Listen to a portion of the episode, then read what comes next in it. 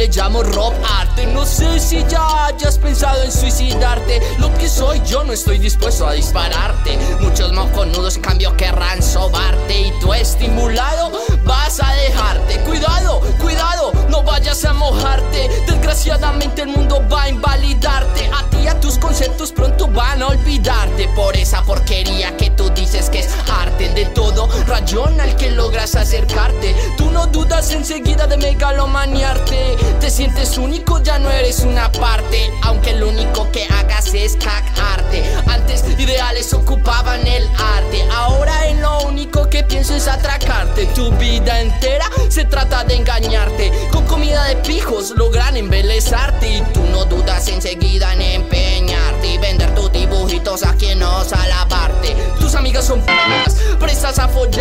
Aunque a ti lo único que te gusta es más sus. Fuiste a la universidad, lograste graduarte. Tus profes te engañaron, lograron ilusionarte. A genio del arte llegaron a postularte. Aunque la academia solo busca estafarte. Te crees inteligente porque lees a Sartre. Crees que has bajado en una nave de Marte. Como una estatua van a ir a idolatrarte. Los ídolos caen, luego van a fritarte. Dime cómo vas después ocultarte. No te recibirán en ninguna parte. Lo único que te queda es hacer rock arte. Lo único que te queda es hacer rock arte. Te crees inteligente porque lees a Sartre. Crees que has bajado en una nave de Marte. Te crees inteligente porque lees a Sartre. Crees que has bajado en una nave de Marte. Te crees inteligente porque lees a Sartre. Crees que has bajado en una nave de Marte. Te crees inteligente porque lees a Sartre. Crees que has bajado en una nave de Marte. Ahí teníamos a las nadas con Rob Arte, empezando esta caja sonora, nuestra transmisión número 9, y empezando con música y también con palabrería. Aquí viene nuestra nueva sección. El crítico.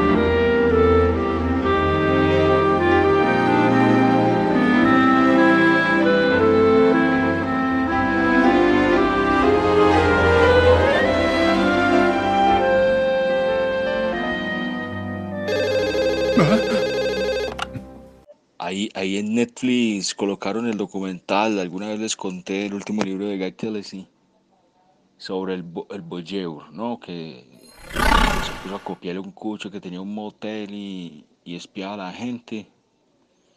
Y el mal sacó ese libro, mero problema que se metió. Ay, se lo dejo en Netflix.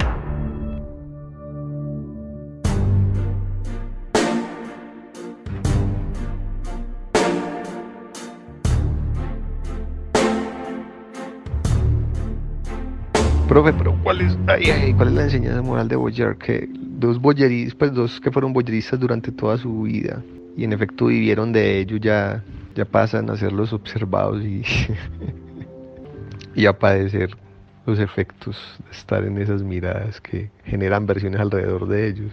El, problema posterior es que para muchos especialistas eh, lo que se pone en duda es todo el trabajo de Tennessee a lo, largo- a lo largo de toda su vida, ¿me entiende? Pero sorprende, sorprende, sorprende eh, ese formalismo del periodismo gringo. Mierda, Porque acá incluso publican sin fuente.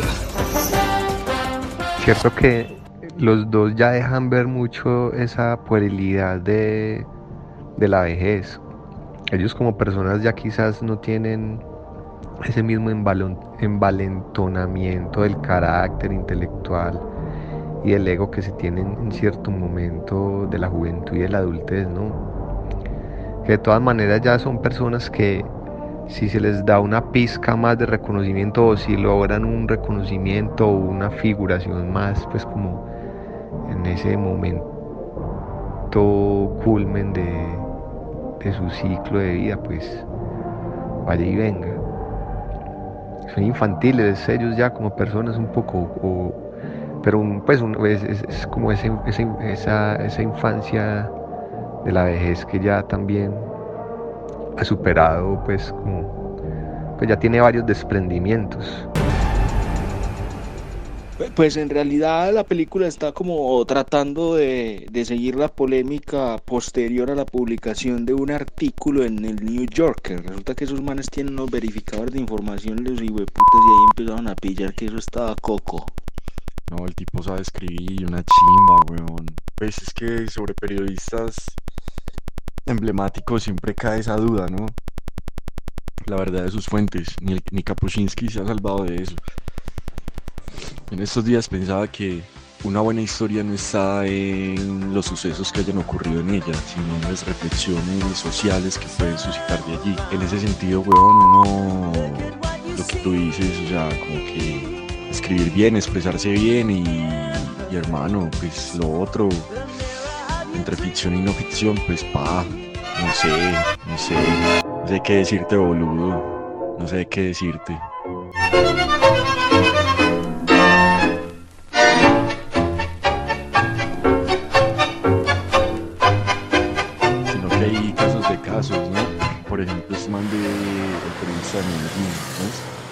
Juan Carlos Castañeda, que era del mundo de semana, de semana le pillaron que había falsificado unas fuentes o se las había inventado para un reportaje sobre las familias que viven a los bordes de la carretera en el país. Y ese marica se inventó todas esas fuentes, weón. Y ese marica lo echaron de semana y hasta el sol de hoy yo no lo vuelvo a leer por ahí, weón. Y ese man estaba muy bien rankeado. Exacto, y también pues el tipo de periodismo, el periodismo de, de Gaitalis, que es periodismo de investigación, periodismo narrativo para otros circuitos editoriales, pues que se manda de reportería de prensa, de, de semanario, de diario, sino que es una, eso es una obra con mucho más calado, expresivo y narrativo. El periodismo factual, ¿no? Factual, de facto, de hecho. El documental deja ver también la estrategia de trabajo, ¿no? Me encanta eso que dice que hay muchas historias que terminan, perdón, muchas historias que empiezan cuando uno cree que ya han terminado. Entonces nos muestra ese templo en donde trabaja y tiene sus cajas, incluso decoradas, y tiene un archivo impresionante de todo lo que ha leído para poder publicar.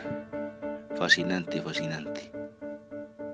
Yo creo que otro elemento para discutir ahí es ese asunto ético, ¿no? Miren cómo en la película se está debatiendo que los manes se conocen desde los años 80 y han venido esperando a que se termine un plazo perentorio para que no los puedan joder. Y todo se acelera cuando descubren que ni siquiera el motel existe. Parce, eso de los plazos perentorios yo no lo he podido entender porque por ejemplo ese documental de el de los mafiosos caleños con los, con los timadores ruso, cubano y gringo. ¿Cómo es que se llama? Odisa, Operación Odisa, algo así. Que uno ve que los testimonios de las entrevistas, o sea, son manes que deberían estar judicializados y esos manes están afuera. O sea, son manes que todavía conspiran pero están hablando del acontecimiento del momento, ¿cierto? Seguro fueron casos que ya prescribieron y, y, por eso ellos no tendrían ahí problema como de dar ese testimonio entre el documental o qué, como la vuelta.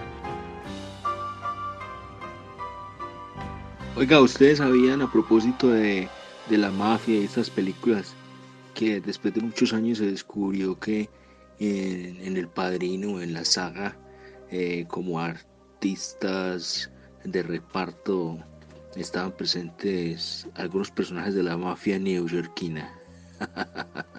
Ay, gonorrea, parece que chimba ese momento de cuando ellos dos entrevistan este cucho empieza a cachetear a todo el mundo. Ay, weón. Ah, qué vuelta, weón. Qué vuelta. Pero muy chimba esa posición del viejo, hermano. Men, lo que yo escriba tiene mi nombre. Y a partir de ahí, no hay meta, papá. Sí, y en los diálogos donde se cuestionan donde uno cuestiona lo otro, donde queda, eh, queda en entredicho la integridad, pues ellos asumen fácil, ¿no? Ya no es tan doloroso, pues no es tan, no, no da tanta dificultad ese acto de reflexión. Es un documental de viejos, muy interesante. Y, de viejos a los que se les, se les puede hacer una trayectoria que en, el mismo material de archivo del documental pues muestran distintos momentos de la vida de ellos. Gente ya más tranquila, que no pueden ni subir las escaleras y tiene que tener unas sillas automatizadas para subir a la segunda planta y para bajar de allá, güey. Cuchito y bañoso con la vestimenta, que a la ropa le queda casi que colgada al cuerpo. Ahí está la moral, muchachos. A los 80 con un proyectito editorial. Parce, qué chimba, qué chimba ese recurso de crear el motel en maqueta, weón. Uh. Sí, esa maqueta es genial. A propósito de eso que el Cucho decía que quería sentirse o que se sentía como superior, ¿no? Lo mejor son esos planos cuando uno cree que está en el hotel, realmente pronto levantar el techo y estar escucha ahí mirando. Parce, yo siempre quise, obviamente pues porque no tenía plata, pero siempre me imaginaba una maqueta muy grande del cañón del río Cauca, Y poder poner ahí a varios cañoneros y bueno, es que esta es una tin, tin, tin. Eso cuesta, eso cuesta, eso es mero arte. Mejor vámonos con música. Aquí llega de 1982 Kim Carnes Boyer.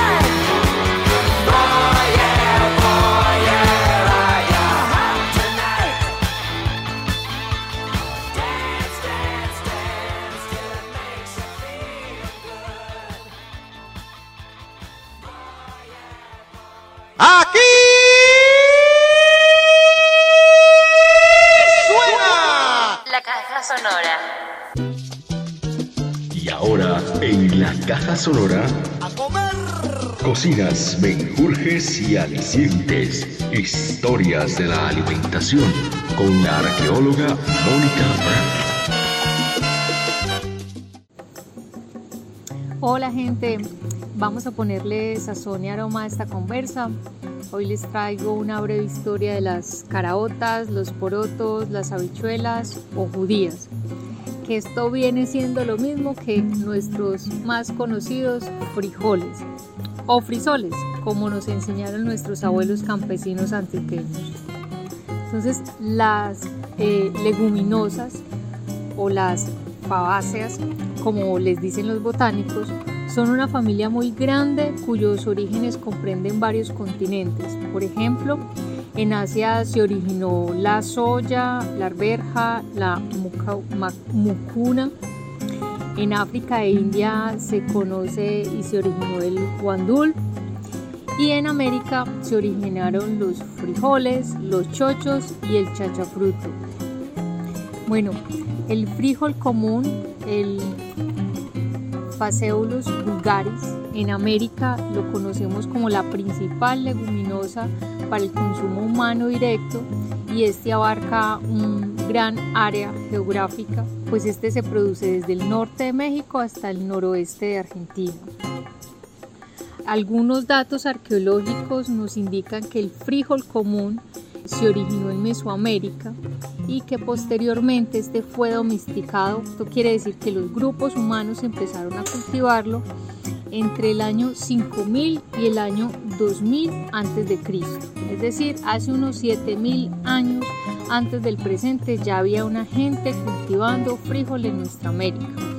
Mm, y estos datos arqueológicos eh, revelan que hay como dos sitios principales en el continente americano donde fueron eh, domesticados, que serían Mesoamérica, estamos hablando entonces de México y de Centroamérica, y en los Andes, que queda en Sudamérica.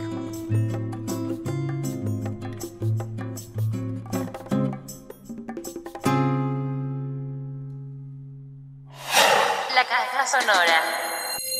Y este entonces es el breve recuento de, de la historia, de dónde viene entonces uno de los ingredientes principales de la bandeja paisa y que bueno, ya sabemos que se cultiva desde hace más de 7000 años en América. Para la bandeja paisa entonces eh, sabemos que los frijoles suelen ser una preparación espesa, eh, pero en la cocina campesina estos llevan coles, plátano verde finamente picado y para darle gustico una cuchara de grasa de cerdo en una variante un poco más citadina y gourmet. Eh, los frijoles se suelen espesar con zanahoria licuada y bueno, digamos, un, ingrediente no tan gourmet es echarle pezuña de cerdo para, para darles el gustito. Y pimienta. Orégano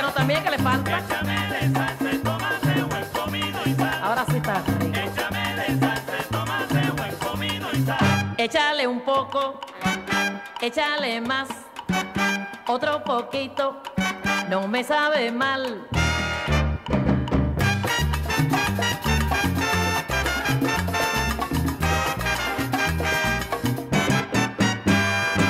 Bueno, algunas delicias latinoamericanas que se preparan con unos diversos tipos de frijoles que se cultivan en todo este continente. Les cuento que en Cuba están los moros y cristianos, eh, que es una tradicional mezcla de frijol negro con arroz blanco. Eh, se suele preparar con un sofrito de aceite con hojas de laurel, algunas especias y eh, panceta o chicharrón de cerdo. En Brasil tenemos la famosa feijoada, eh, que es también una sopa espesa de frijoles negros.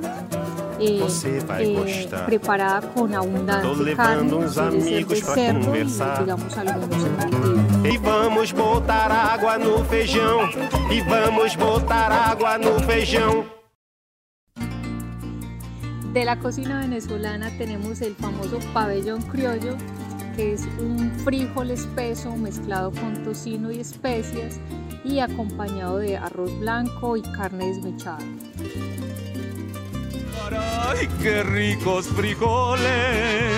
Acostaditos están, son los acompletadores, los acostumbro sin pan, con tortillitas y chile, me tuerzo los que me den.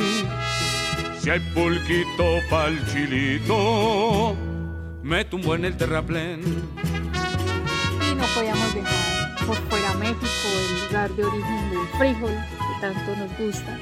De México tenemos los frijoles refritos, que básicamente son unos frijoles con algo de especias que se fríen ligeramente en un sartén con cebolla picada y pueden tener grasa o manteca de cerdo.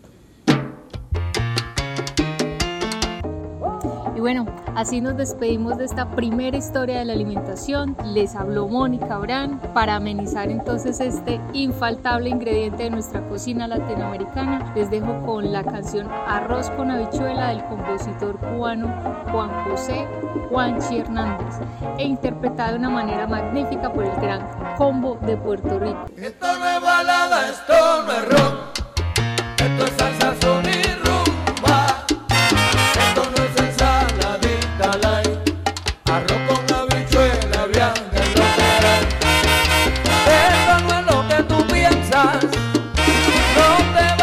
a tirar.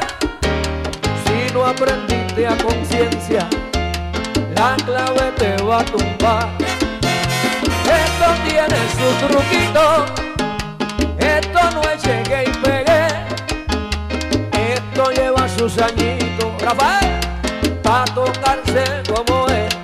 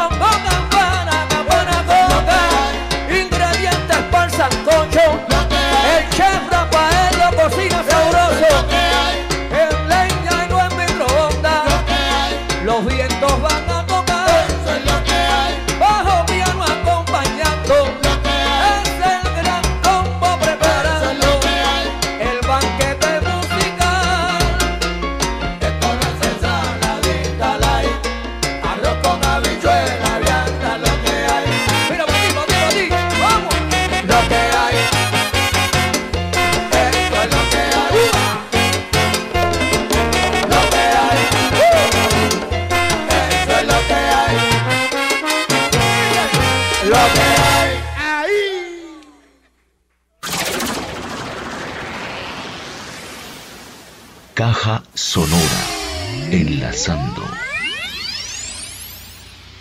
Y esta tarde desde Radio Malva 104.9 en Valencia y radiomalva.org para quienes nos siguen a través de Internet. Queremos saludar especialmente a la Caja Sonora, su equipo y su audiencia.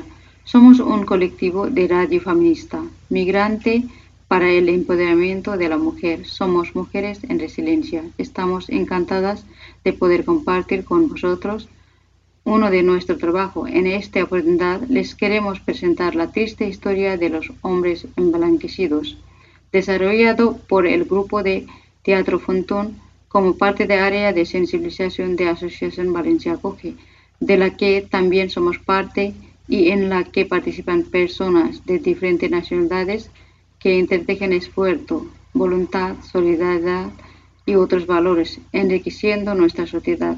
Abrazo fuerte a la caja sonora.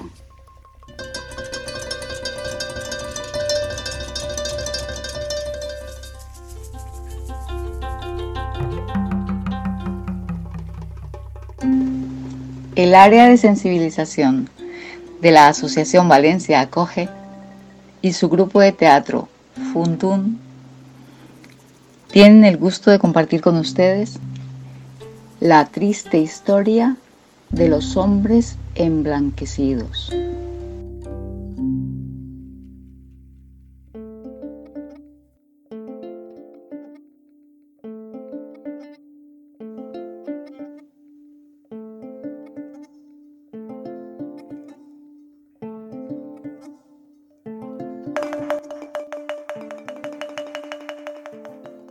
Era así una vez, en un continente muy lejano, unos hombres que perderían su color.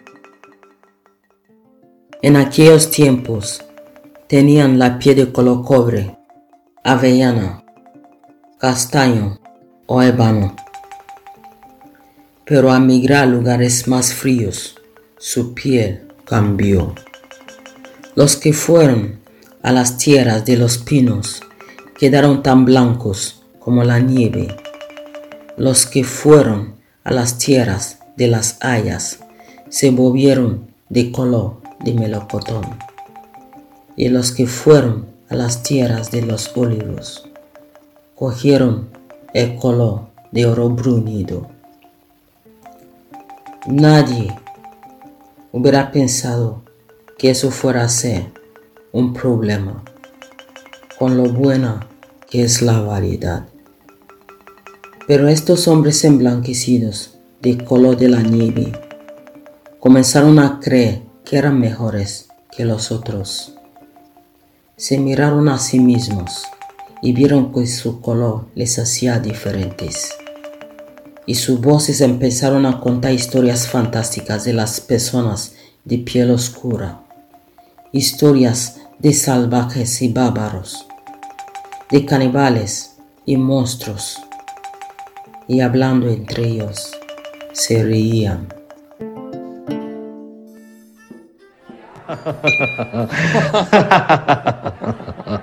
Las mujeres van con sus pechos al aire, mostrando sus vergüenzas. Se decoran con huesos, en el pelo, con palos en las narices, con cortes en la cara y comen como bestias, todos del mismo plato, sin cuchillo ni tenedor. ¡Qué asco! Y además, y además creen que los árboles y los animales son dioses, cuando todos sabemos que el único Dios verdadero es el de la Biblia. Es que son tontos. No saben valorar las cosas. Regalan oro y diamantes. Es tan fácil engañarlos cambian cosas de gran valor por bisutería barata o un barril de ron.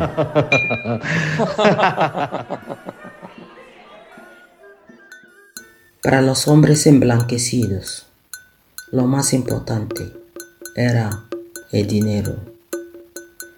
Cuando miraban las tierras de las personas con la piel más oscura, solamente veían oro y plata, diamantes tabaco, azúcar, cacao y personas. No, no, ¿qué va? ¿Personas? Personas no. Personas somos nosotros. Las personas tienen alma. Ellos no, ellos son salvajes, ellos son como animales, ellos son bestias. Y con sus ojos cegados por la avaricia y su arrogancia, no fueron capaces de ver más allá de sus prejuicios, ajenos a las maravillas de las culturas de los otros, las grandes civilizaciones, la vida en comunidad. No podían y sobre todo no querían verlo.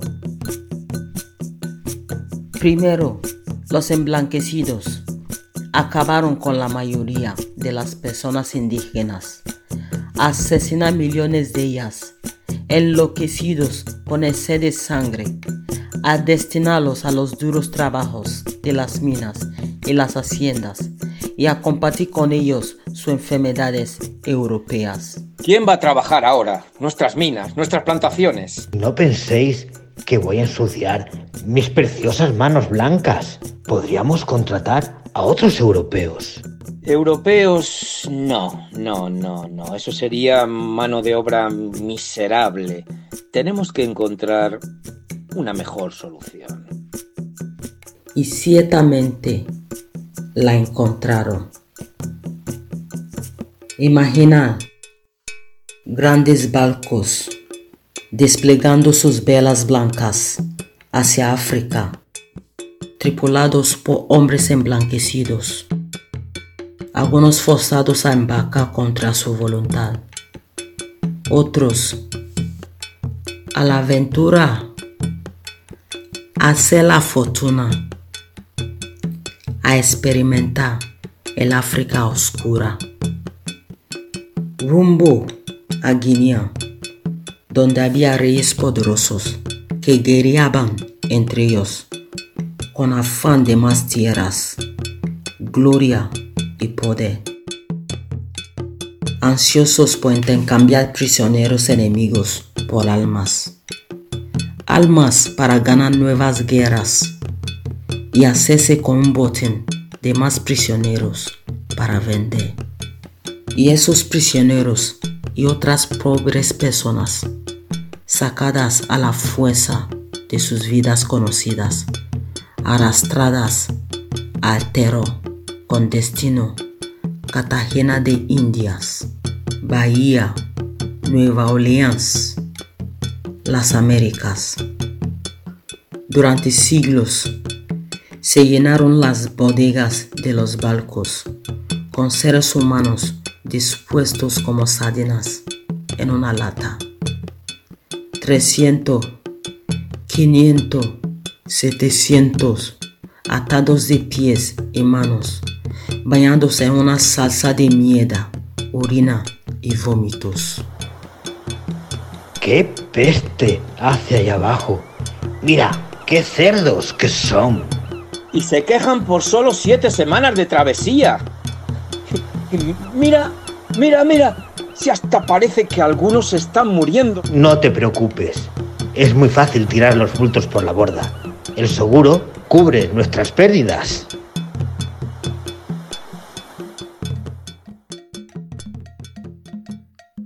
Entre los años 1500 y 1900, más de 15 millones hicieron ese viaje.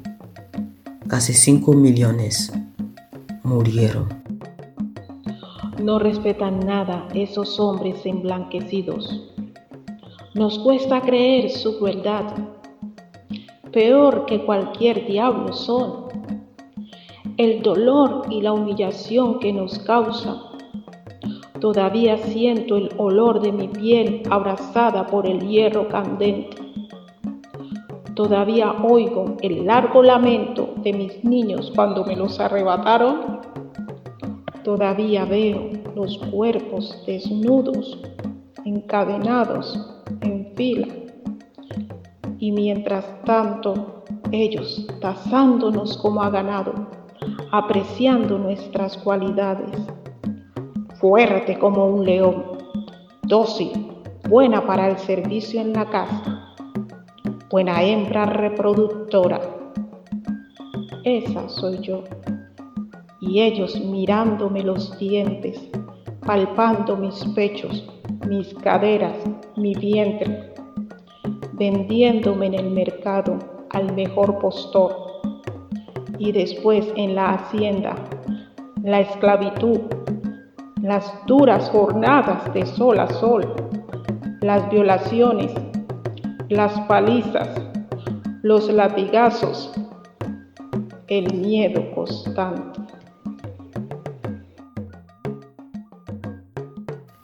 Pensar en esas personas esclavizadas a lo largo de los siglos, en la pesadilla para ellos imposible de imaginar cuando vivían en África.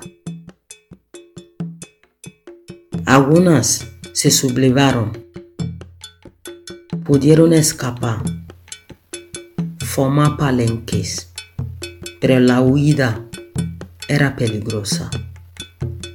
Casi siempre acababa en la muerte. Las sociedades ricas lo justificaban. Pero es que no son personas. Esto es mejor para ellos. No podían vivir sin dueño. En sus países estaban peor. Es el orden natural de las cosas. Es la voluntad de Dios. Si Él hubiera querido que todos fuéramos iguales, no hubiera creado a unos blancos y a otros negros. Y de ahí viene el racismo. Una forma de pensar que fue muy útil para algunos y que todavía nos amenaza a otros. Y colorín colorado, este cuento no ha terminado, porque todavía hay personas de pie cobre avellana, castaño y ébano. En África, América, Asia y Europa, cuyas vidas son marcadas por las historias fantásticas de los hombres emblanquecidos.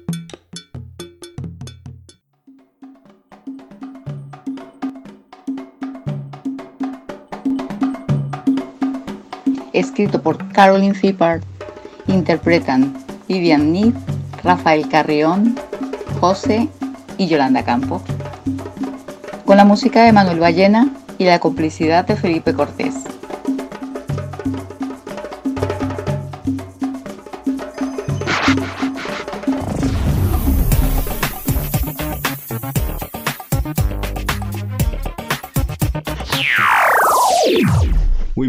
Esta caja sonora hacemos conexión con Valencia, España, para saludar a nuestro amigo Felipe Cortés. A Felipe lo conocí con la Dulce Compañía en Cali e hicimos un recorrido súper interesante por Buenaventura, por La Barra. Genial, Felipe, con el saludo especialísimo en esta caja sonora, transmitiendo para el planeta y para el universo ¿Cómo estás y cómo fue que llegaste a Valencia y te uniste a esta experiencia tan interesante con el podcast que acabamos de escuchar? Hola César y saludos a toda la audiencia. Pues te cuento así brevemente. Yo llegué hace mm, un par de años a Valencia, vine a hacer una maestría en educación teatral y estaba buscando sobre qué hacer mi trabajo final del máster y me encontré una organización que trabaja por los derechos de los migrantes y, y cuando me a observar qué hacían ellos, trabajaban la sensibilización de, pues, de la gente de Valencia acerca de temas sobre la migración, sobre la, eh, xenofobia y todo esto. Y, bueno, me encontró un grupo súper interesante de, de, migrantes, gente de todas partes del mundo que hacían eh, representaciones, hacían monólogos, bibliotecas humanas, y me puse a investigarlos, a hacer como un trabajo de caracterización para mi trabajo final. Y empecé a ser un voluntario más hasta que un día, bueno, me pidieron que les ayudara a asesorar como las, las piezas que estaban haciendo. Y poco a poco fui trabajando con ellos y uno de los resultados es este, es el podcast que, que acabamos de escuchar. El grupo se llama Funtun, como ya lo ha dicho Sushila y Claudia. Y Funtun significa, es un cocodrilo, de, son los cocodrilos siameses. Es, tienen dos cabezas y tiene un significado muy bonito, que significa que dos bocas y un estómago llevan por fuerza al entendimiento. Pues así se llama este grupo muy significativo de todas partes del mundo. Nada, muy contento de haberlos conocido. Creo que me ha ayudado a, a encontrar un lugar de, de realización en Valencia. Pues nosotros estamos muy contentos de tener la oportunidad de mostrar su trabajo, de saludarte. Y bueno, para que la audiencia siga contenta, vamos con el rey de la noche, pura champeta, sonido quillero exclusivo en la caja sonora.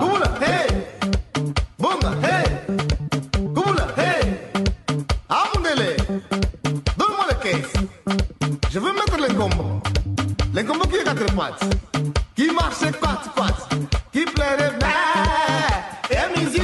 musique qui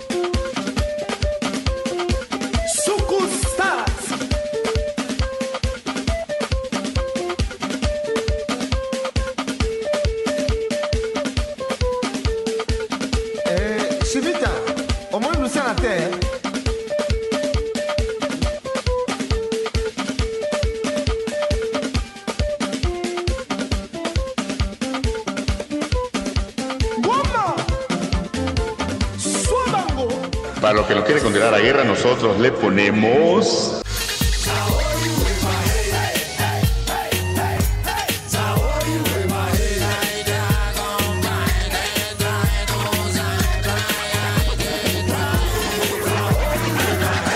Eso es sazón y sabor. La caja sonora. La resistencia salsera. Ahora llega a la caja sonora Salsa de Contrabando con Rubén Echavarría. ¡Qué rico! Tony Sugar, nacido en Lima el 18 de mayo de 1986. Es percusionista, compositor, arreglista, líder de banda y productor. Fue ganador del Latin Grammy en el año 2019 al mejor álbum en salsa por su álbum Más de mí. En esta ocasión hace un homenaje maravilloso al gran Michael Jackson, el mejor artista de pop en el mundo. A pesar de sus escándalos, siempre recordaremos al gran Michael. En este caso, escuchemos a Billie Jean en el homenaje que hace Tony Sugar.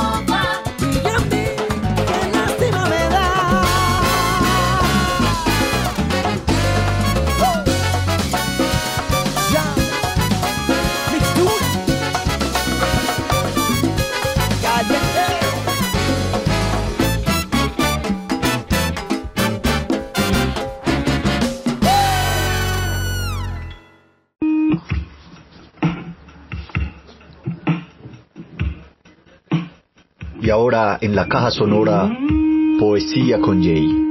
En una presentación del libro Mi perro Boris no es un poeta nadaísta. Próximamente en librerías. Caja sonora, música y poesía. Una aventura por Lois Glack. Se me apareció una noche en la que me estaba quedando dormida, en la que había finalizado con esas aventuras amorosas de las que fui una esclava por mucho tiempo. ¿Has acabado ya con el amor? me murmuró mi corazón. A lo que le respondí que muchos descubrimientos profundos nos esperaban, confiando al mismo tiempo que no se me pidiese nombrarlos, pero la creencia de que existían seguramente contaría para algo.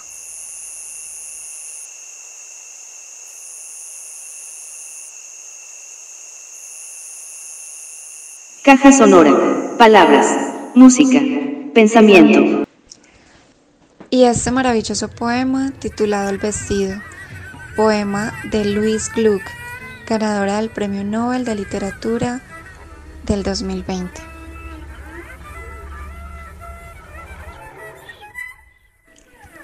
Se me secó el alma, como un alma arrojada al fuego, pero no del todo, no hasta la aniquilación. Sedienta, siguió adelante, crispada, no por la soledad, sino por la desconfianza, el resultado de la violencia. El espíritu, invitado a abandonar el cuerpo, a quedar expuesto un momento, temblando como antes de tu entrega a lo divino. El espíritu fue seducido, debido a su soledad, por la promesa de la gracia. ¿Cómo vas a volver a confiar en el amor de otro ser? Mi alma se marchitó y se encogió. El cuerpo se convirtió en un vestido demasiado grande para ella. Y cuando recuperé la esperanza, era una esperanza completamente distinta. La caja sonora.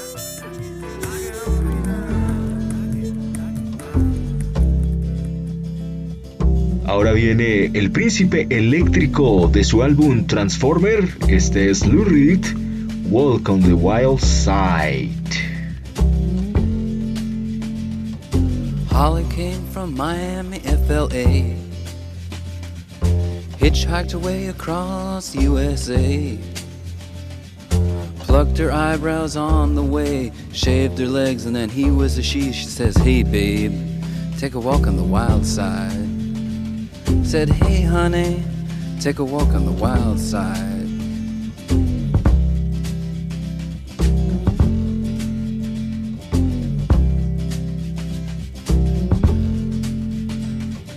Candy came from out on the island. In the back room, she was everybody's darling. But she never lost her head, even when she was given head. She says, Hey, babe,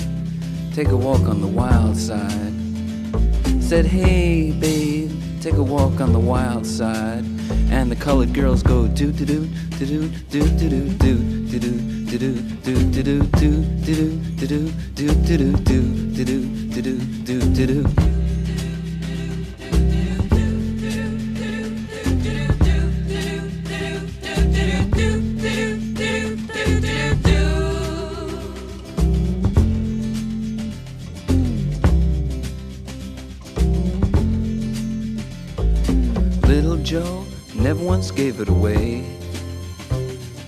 Everybody had to pay and pay. A hustle here and a hustle there. New York City is the place where they said, Hey, babe, take a walk on the wild side. I said, Hey, Joe, take a walk on the wild side.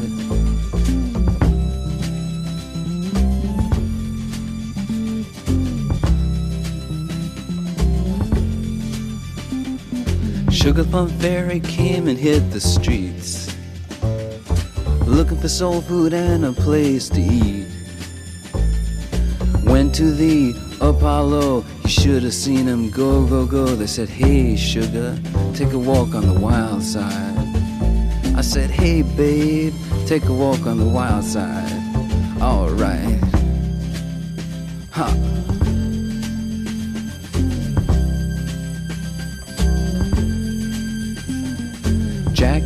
just speeding away. Thought she was James Dean for a day. Then I guess she had to crash. Valium would have helped that patch. I said, Hey, babe, take a walk on the wild side. I said, Hey, honey, take a walk on the wild side. And the colored girls say, Do, do, do, do, do, do, do, do, do, do, do, do, do, do, do, do, do, do, do, do, do, do, do, do, do, do, do, do. Y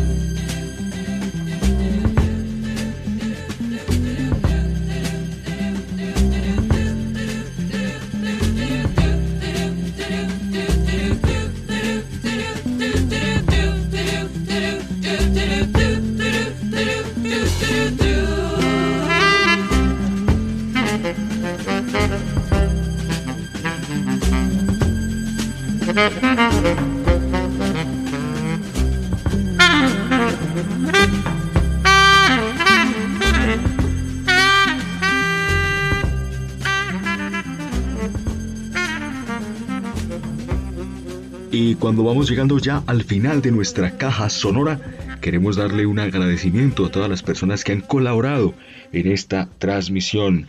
Sushila y Felipe Cortés en Valencia, España. Alfredito González en Barranquilla. El demonio que nos acompaña desde Envigado, al Rocha, que está en la capital de Colombia, la ciudad de Bogotá. Mónica Orán, la arqueóloga que nos acompaña hoy también desde Dabeiba, en el lugar antioqueño. A todos ustedes por escucharnos. No olviden escribirnos a lacajasonora.gmail.com Sonora con X y puede buscarnos en Facebook como arroba caja sonora. Escribimos KJA y sonora con X. Igual en Twitter. Felices de que estemos conectados. Caja sonora. Por todo el espacio. Oh my God! I almost do, I almost do. Casi olvidamos saludar a Rubencho. Gracias por participar. Saludo al barrio. Energía. Las voces de los personajes son imitadas. Ninguna celebridad se lastimó en la filmación de este episodio. Disculpe, señor, ¿terminó la función? Lárgate, idiota.